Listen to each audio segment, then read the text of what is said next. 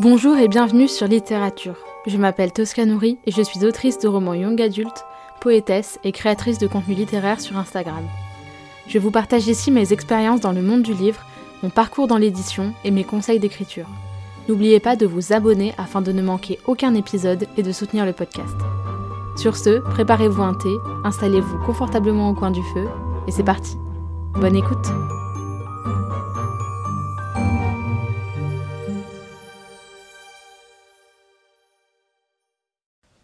Bonjour à tous et bienvenue dans ce nouvel épisode de podcast. Aujourd'hui encore, je vous fais cet épisode depuis le grenier de ma grand-mère. Il fait toujours aussi froid, il y a toujours les toiles d'araignée. Mais bon, voilà, donc si vous entendez un petit peu de bruit ou si l'acoustique est un petit peu différente de d'habitude, surtout si vous écoutez cet épisode avec un casque ou des écouteurs, voilà, vous savez que c'est parce que je suis chez ma grand-mère en Bourgogne et que je suis obligée d'enregistrer. Euh, c'est. Euh, un petit peu artisanal parce que j'ai un chauffage à ma gauche parce que vraiment sinon il fait trop trop froid. Je suis assise par terre, euh, j'ai mon micro qui est posé sur une petite chaise pour enfants euh, en osier. Euh, enfin bref, c'est n'importe quoi. Je suis en pyjama, enfin bref. Mais donc, je voulais quand même vous enregistrer cet épisode. Cet épisode Surtout qu'il s'agit d'une question, donc, euh, qu'on m'a énormément, énormément, énormément posée récemment. Franchement, pas loin d'une quinzaine de fois, euh, notamment sur Instagram. Cette question est énormément revenue, euh, notamment les gens qui écoutent mon podcast. Je sais qu'il y a beaucoup de gens qui m'ont posé cette question parce que ils me suivent sur le podcast et qui donc ils suivent un petit peu plus, plus précisément, voilà, comment, comment mes aventures dans le milieu de l'édition, mes aventures éditoriales et tout ça et qui m'ont demandé euh, quelle maison d'édition pour de la poésie contemporaine. Alors, déjà petit focus, euh, il faut savoir que euh, la poésie contemporaine, bah, comme le nom l'indique, c'est très récent. il faut savoir que la première poétesse de poésie contemporaine qui a été largement diffusée et lue à travers le monde, c'est Rupicor. Et euh, voilà, enfin, euh, si je ne me trompe pas, je crois que ces livres ont été vendus à plus de 10 millions d'exemplaires. Donc autant vous dire que euh, elle fait quand même un petit peu figure de référence dans le milieu et que c'est vraiment les ventes de ces livres qui ont permis, je pense, à beaucoup beaucoup de gens de découvrir la poésie contemporaine, que ce soit en tant que lecteur, lectrice ou auteur, autrice. Et, et, donc voilà, il faut savoir que c'est quand même très récent puisque son premier livre, elle l'a donc Léa et Miel, elle l'a d'abord auto-édité je crois, en 2012 ou 13, quelque chose comme ça. Je voudrais pas dire de bêtises, mais je crois que c'est à peu près ça. Et il me semble qu'il a été racheté par une maison d'édition. Il est sorti en 2014 aux États-Unis. Donc voilà, donc 2014 aux États-Unis, ça veut dire 2015-2016 en France.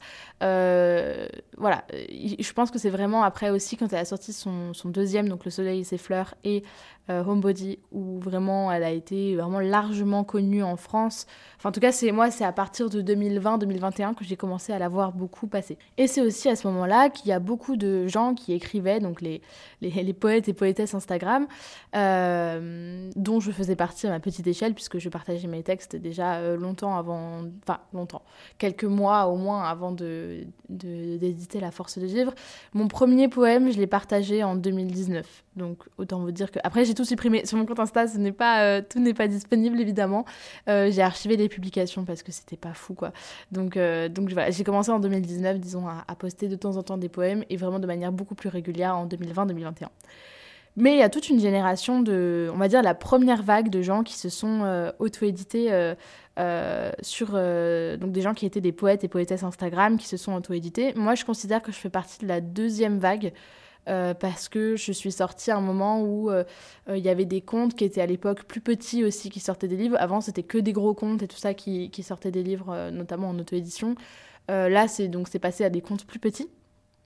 et donc, voilà, c'est un phénomène assez récent. La poésie contemporaine, il faut se dire aussi qu'il n'y a pas 50 000 maisons qui en éditent, parce que forcément, c'est récent, c'est pas forcément ce qui se vend le mieux non plus, même si ça marche de mieux en mieux. Donc, a priori, moi, aujourd'hui, je devrais monter une maison d'édition, je serais directeur, directrice éditoriale dans des domaines qui sont proches de ça. Je pense que j'ouvrirai une collection parce que bah, déjà, j'aime ça. Et puis, euh, je pense que c'est quand même un format d'avenir et je pense que. On en parle de plus en plus et tout ça, et je pense qu'on n'est pas encore au bout, loin de là. Donc, euh, ce serait moi, je négligerais pas le format, on va dire, ni le genre.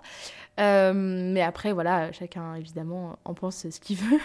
Et donc, euh, il y a quand même quelques maisons qui éditent de la poésie contemporaine et je vais donc vous les présenter. Alors, je ne les connais évidemment, pas toutes parce qu'il y a parfois des très petites maisons d'édition que je ne connais pas, mais je vais vous parler des plus connues et un petit peu vous faire un mini topo sur euh, leur ligne éditoriale. Donc, tout d'abord, on a euh, l'Iconopop, qui est donc une, collection de de, petits recueils de poésie.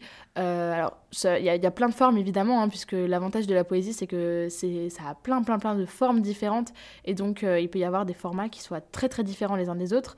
Euh, je sais qu'il y a notamment un qui s'appelle Maison Tanière, où il y a des photos dedans, enfin bref, il y, a des formats très, très différents. Et donc l'Iconopop, c'est l'une des maisons, enfin l'une des, des collections des éditions de l'Iconoclaste. donc c'est quand même une maison connu, voilà, qui tient la route, qui est, qui, qui, qui est réputé, qui est voilà. Après, euh, je ne sais pas si c'est possible d'être édité. Enfin, moi, disons que tous les gens que j'ai vus être édités euh, à l'Iconopop sont des gens qui étaient. Enfin, en tout cas, à moins que je me trompe, hein, parce que je, vous avoue que je m'y connais pas non plus. Enfin, voilà, je connais pas toutes les maisons d'édition par cœur, avec toutes leurs parutions par cœur.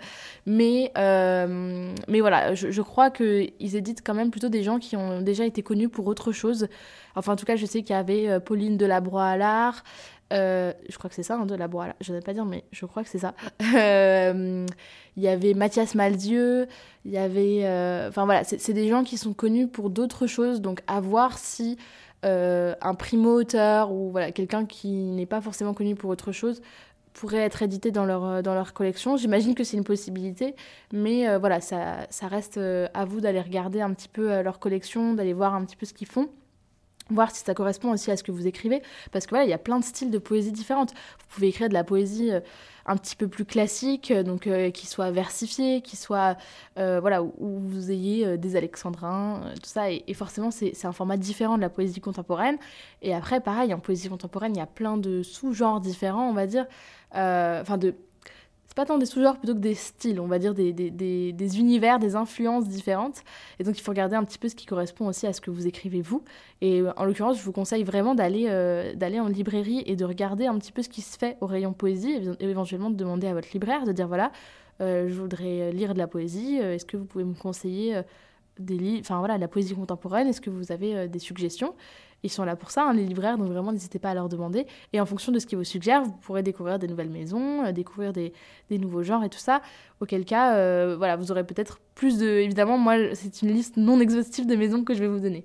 Donc, nous avons l'iconopop, euh, mais en l'occurrence, je crois que l'iconopop, il n'y a pas vraiment d'auteur comment dire, d'auteurs euh, jeunes, euh, vous voyez, qui écrivent euh, voilà, de 20, 25 ans, enfin 15, 20, 25 ans. Vous voyez, il n'y a, pas trop, c'est pas forcément trop leur, leur ligne édito. Après, à voir, hein, évidemment, je, je, parle pas en leur nom, évidemment, je vous conseille de vous renseigner plus, plus, plus spécifiquement, mais, mais c'est vrai que hum, je sais pas si c'est forcément la, la maison d'édition qui, portera le plus des auteurs euh, primo-auteurs euh, ou qui ne sont pas forcément euh, voilà, inconnus au bataillon. quoi. Ensuite, il y a les éditions Bruno Doucet. Donc ça, on les retrouve pas mal. Elles sont, cette maison d'édition est très présente en librairie. vous les retrouverez notamment parce qu'elles ont des couvertures rayées, des formats un petit peu carrés, des semi-poches un petit peu, avec des, une couverture rayée. Donc ça peut être jaune et orange, vert et bleu et tout ça. Euh, et là, je ne sais pas du tout euh, comment fonctionnent les admissions, enfin les, soumissions de manuscrits.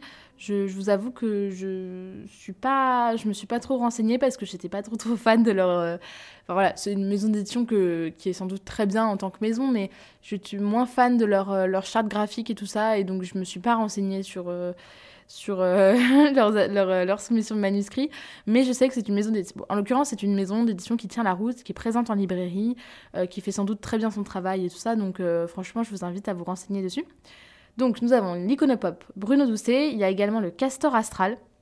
Et là, c'est pareil que pour les deux premières. Donc, les, trois maisons sont un petit peu similaires hein, dans, leur, dans leur ligne édito et dans leur, voilà, dans leur on va dire leur diffusion, leur distribution, c'est quand même euh, voilà, c'est quand même des maisons qui sont qui restent relativement similaires. Et donc le Casseur Astral, pareil, c'est une maison, ils ont édité euh, Cécile Coulon En l'occurrence, ils ont édité euh, aussi d'autres gens. Euh, vraiment, je vous conseille de vous renseigner. Moi, j'aime bien. Euh, j'en ai, encore jamais lu, mais j'aime. Je, pense bientôt me laisser tenter par, par des recueils du Castor Astral, donc je vous conseille de vous renseigner. Ensuite, il y a une maison d'édition dont on m'a pas mal parlé récemment, je sais pas pourquoi, parce que justement, cette question, on me l'a posée beaucoup sur Instagram et notamment une fois en story, dans les encarts de story et où euh, donc on m'a demandé euh, quelle maison d'édition pour de la poésie j'ai donné une liste et là je me suis fait je me suis pris dans la figure euh, cinq ou six messages me disant ah il y a aussi cette maison là qui s'appelle donc Boucherie littéraire donc que je ne connais pas. Je peux juste vous dire que je, sais qu'elle existe et euh, je sais que ça, que ça l'inédito est un petit peu dans le but de faire des recueils de poésie qui ressemblent un peu à de la viande. Enfin, on me l'a expliqué. J'ai une amie qui, quelqu'un qui me l'a, voilà, quelqu'un que j'ai rencontré qui me l'a expliqué, qui m'a dit que ça ressemblait un peu à. Le but, c'est un peu que ça ressemble à de la viande et tout ça. Donc, je suis pas sûre d'être trop, trop fan de, de, la, de la charte graphique et tout ça. Mais pourquoi pas, voilà, je, vous donne le nom. Après, euh, si vous voulez faire vos recherches de votre côté sur boucherie littéraire, n'hésitez pas. Donc voilà, boucherie littéraire. Il y a ensuite les belles lettres, donc à ne pas confondre avec Frison Roche Belles Lettres, qui sont une maison des éditions Kiwi.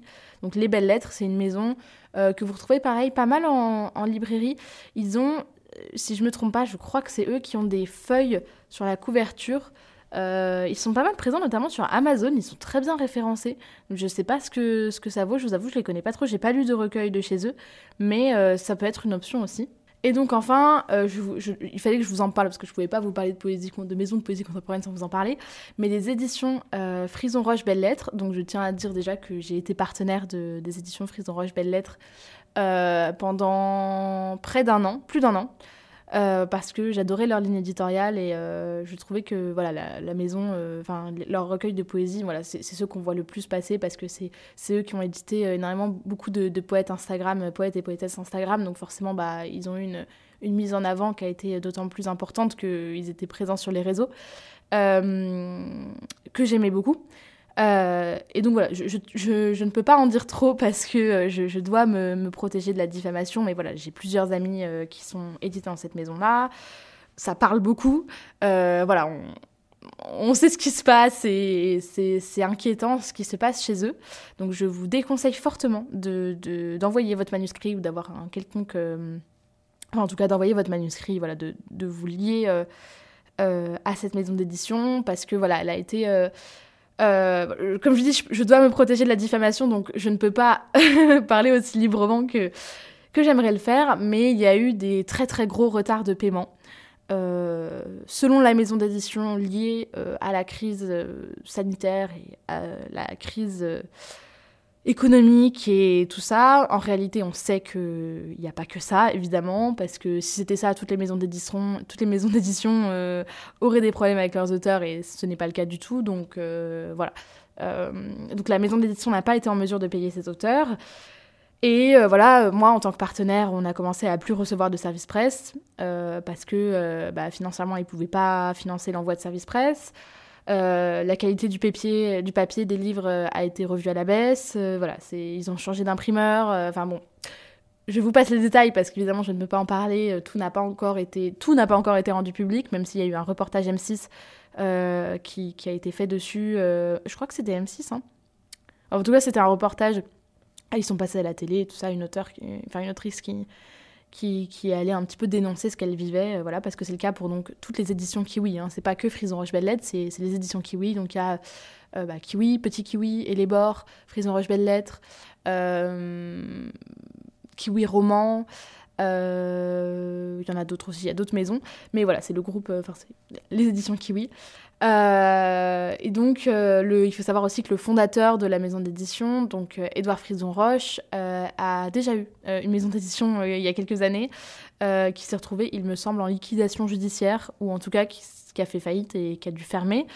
Donc voilà, ça vous donne un petit peu le contexte. Donc bref, une maison d'édition, Frison Roche, Belle Lettre, a évité euh, parce qu'il il euh, y a eu des gros gros problèmes internes. Et ça enlève rien à, la qualité des, auteurs qui sont édités. Hein. Notamment, il y a une amie à moi qui, qui, a un recueil qui sort bientôt chez eux, dans quelques jours. Et, euh, et voilà, elle a pris la décision très courageuse de, de, rester dans la maison malgré le contexte. D'autres auteurs sont partis, sont en train d'essayer de récupérer leurs droits. C'est le cas de beaucoup d'auteurs de la maison. Donc voilà, à éviter, à éviter très fortement. voilà, je, vous aurais prévenu. Ensuite, dans un genre, on va dire, euh, un petit peu parallèle, dans, le même euh, genre de soucis, il y a donc toutes les maisons d'édition à compte d'auteur qui ne sont pas des maisons d'édition. Euh, voilà, il faut le savoir. Il me semble que sur le point de vue juridique, il me semble qu'elles n'ont pas vraiment le statut de maison d'édition, donc vraiment à éviter. Et d'ailleurs, je vous conseille très très fortement d'aller regarder. Il me semble, en fait, je vous avoue que je n'ai pas internet et donc je n'ai pas pu aller vérifier, mais je crois que c'est Christelle Le Bailly, mais il me semble que c'est elle, qui avait fait une vidéo YouTube sur les maisons entre guillemets les maisons euh, à compte d'auteur, qui ne sont pas des maisons d'édition, mais voilà, euh, euh, où en fait elle, dénonce l'arnaque que c'est et à quel point les auteurs en souffrent derrière et à quel point bah, c'est un système, enfin c'est une arnaque en fait tout simplement, c'est un système qui, est là pour profiter de, de, de, la méconnaissance du milieu d'auteurs de, ou, ou, de la naïveté de certains auteurs, ou voilà tout simplement, et, c'est très facile de tomber dans leur panneau parce que Évidemment, maintenant, les maisons, euh, enfin, ces maisons-là, ces maisons à, à compte d'auteur savent que euh, le, le bruit s'est répandu et que, voilà, que, que, les gens ne sont plus aussi dupes qu'il y a quelques années. Et donc, elles se présentent plus du tout comme des maisons à compte d'auteur. Elles se présentent comme des maisons d'édition euh, participatives, comme des maisons d'édition euh, proches de leurs auteurs, voilà, des maisons d'édition à taille humaine, tout ça. Enfin, déjà, quand vous voyez ce genre d'arguments à taille humaine, proches de leurs auteurs, participatifs, fuyez. Vraiment fuyez parce que c'est qu'a priori c'est une arnaque et qu'ils ont des choses à cacher. Donc euh, vraiment, je vous conseille fortement d'aller voir euh, le reportage de Christelle Le Bailly, euh, qui était très intéressant, très bien fait, très complet. je vous mettrai le lien dans les notes de l'épisode, donc vraiment n'hésitez pas à aller le voir. Et enfin, comme on me l'a pas mal demandé, ma maison d'édition, donc le courrier du livre, qui fait partie du groupe Guy Daniel, n'édite pas de poésie. Enfin, habituellement, c'est pas ce qu'ils font. Ils font des ouvrages plus de développement personnel, de euh, d'ésotérisme. C'est la maison d'édition qui a, qui, a, en fait, qui a créé l'ésotérisme en France. Il n'y avait aucune maison d'édition qui éditait de l'ésotérisme, donc euh, des livres euh, bah voilà, à propos d'ésotérisme, de, de, spiritualité, tout ça. C'était pas du tout quelque chose qui se faisait en France, et c'est vraiment ce groupe-là, il y a, y plusieurs décennies, qui l'a fait développer, développé. Et donc, euh, forcément, c'est pas forcément une maison d'édition qui, a l'habitude de la poésie. Et euh, on m'a plusieurs fois demandé, on m'a plusieurs fois demandé si ma maison d'édition avait des soumissions de manuscrits ouvertes. En l'occurrence, pour le moment, je vous déconseille d'envoyer votre manuscrit parce que, voilà, au moins pour quelques mois, parce que pour l'instant, c'est pas dans leur priorité d'éditer de la poésie.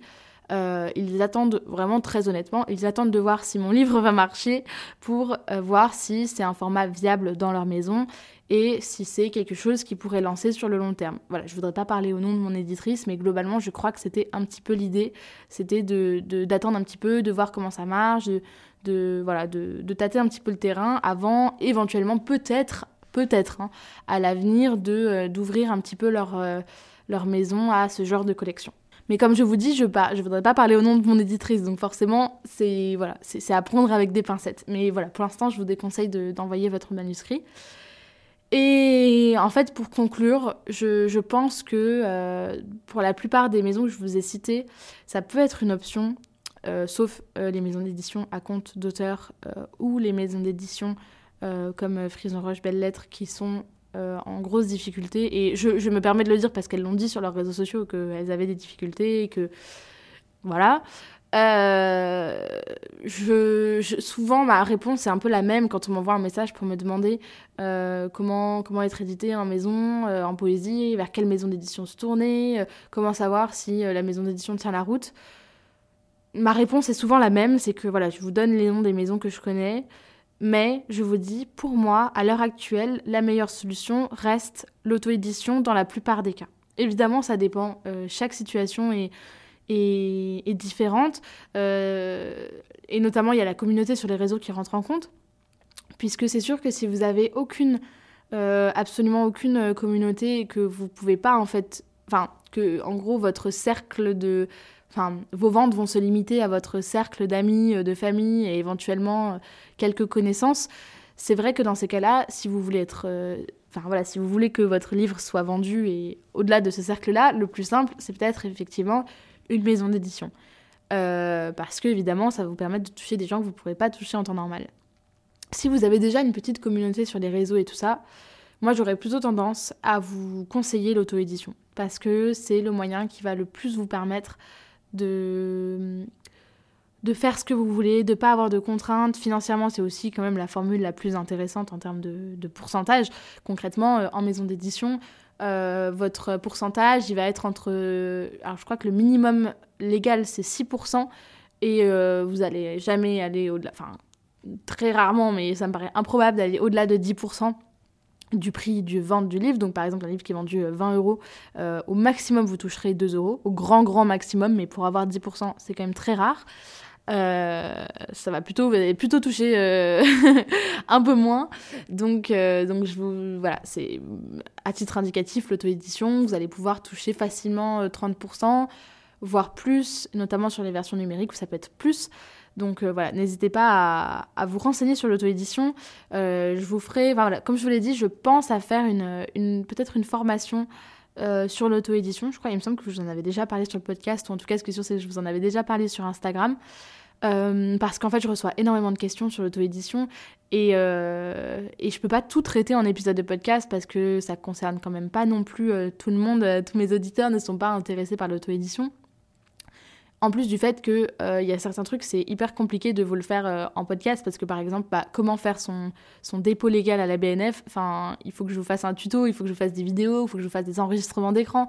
Donc en fait, il faut que je fasse une formation. Euh, voilà. Au début, je pensais à des vidéos YouTube, mais euh, comme ça demande énormément de temps et que c'est quand même un travail. Euh, enfin, si je fais une formation, ça serait quelque chose de quand même professionnel en termes de qualité.